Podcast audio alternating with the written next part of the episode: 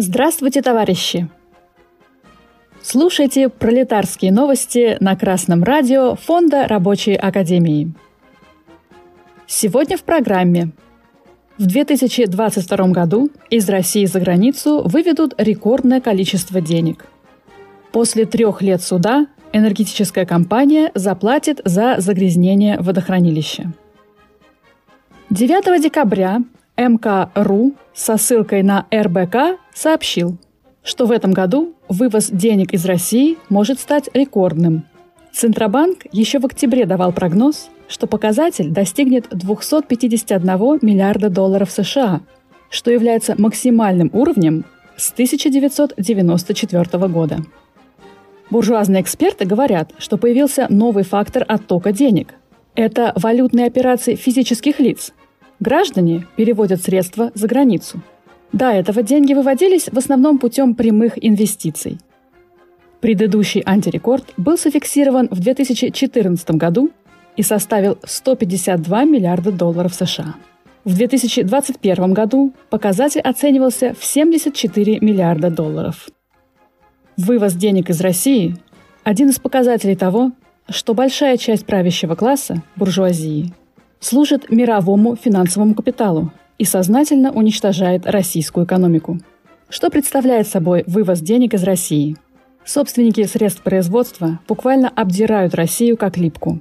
Они нещадно эксплуатируют и природные ресурсы, и рабочих. Получают прибыль. А после этого не вкладывают деньги ни в восстановление природных ресурсов, ни в модернизацию средств производства, ни в развитие рабочих – Российские капиталисты даже не сохраняют средства в амортизационных фондах. Любая техника изнашивается, устаревает и нуждается в замене.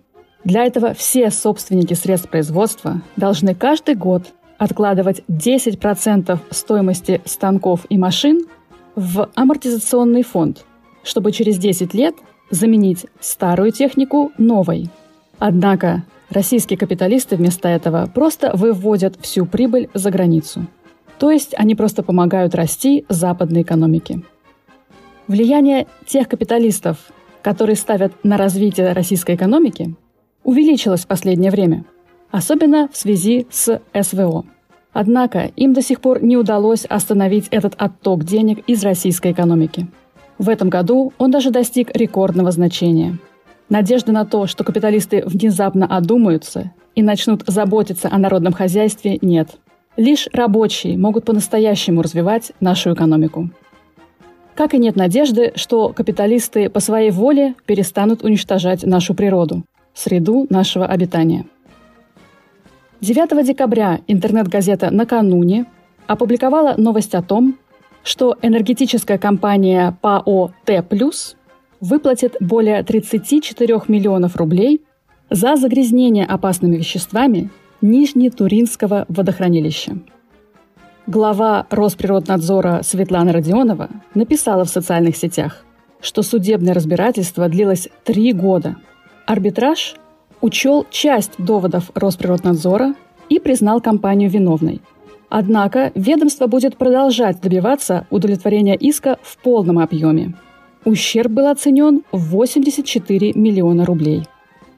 В 2016 году новостной сайт «Глагол» писал о том, как прокуратура Свердловской области установила, что ЗАО «Уральская бумага», МУП ЖКХ «Кедр» и ОАО «Нижнетуринский машиностроительный завод «Вента» осуществляют сброс сточных вод с промышленных площадок в реки Пышма, Белая Теляна и непосредственно в Нижнетуринское водохранилище. Предприятия нарушали требования Водного кодекса РФ. Капиталист – это воплощенный капитал. Капиталисту совершенно все равно, если на месте производства не будет жизни. Ни растений, ни животных, ни людей. Капиталиста интересует лишь одно – прибыль. В этом отличие между капиталистом и рабочими.